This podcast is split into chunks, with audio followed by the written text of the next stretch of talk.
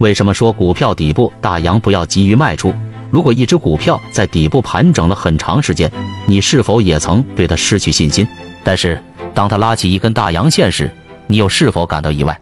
这根大阳线的高度往往是你无法判断的。在股市中，底部盘整常常被视为股票的积累期，而当股票在底部盘整了很长时间后，突然拉起一根大阳线时，通常意味着市场上的资金开始关注这只股票。并将其视为有潜力的投资标的，而这根大阳线的高度往往是你无法判断的，有可能是因为市场资金短期内大量涌入，也有可能是因为有大户或机构资金的介入。对于普通散户来说，当股票在底部盘整很长时间后，要想捕捉到这根大阳线，需要有一定的技术分析能力和市场敏感度；而对于股票本身，它需要具备一定的基本面支撑，才能吸引资金的关注。从而拉起这根大阳线。那么，投资者怎么才能在股票底部捕捉到这根大阳线呢？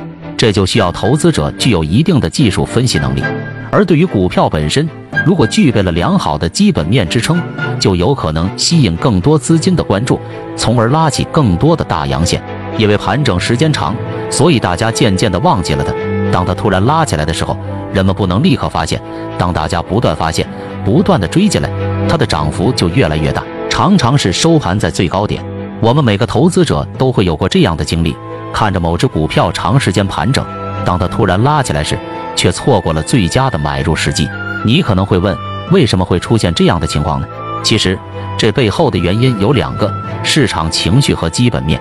当它突然拉起来时，市场情绪往往会瞬间升温，人们的关注度也会瞬间上升。这种市场情绪的变化。常常会导致股票价格的大幅波动。除了市场情绪，股票的基本面也是决定股票价格涨跌的重要因素之一。当一只股票的基本面良好时，即使它长时间盘整，也不会影响人们对它的关注度。相反，当一只股票的基本面不佳时，即使它突然拉起来，人们也会很快失去对它的兴趣。因此，对于投资者来说，了解股票的基本面是非常重要的。另外，它是底部刚刚启动。次日一般还会大有表现，所以说至少一定要坚持到收盘时再做决定。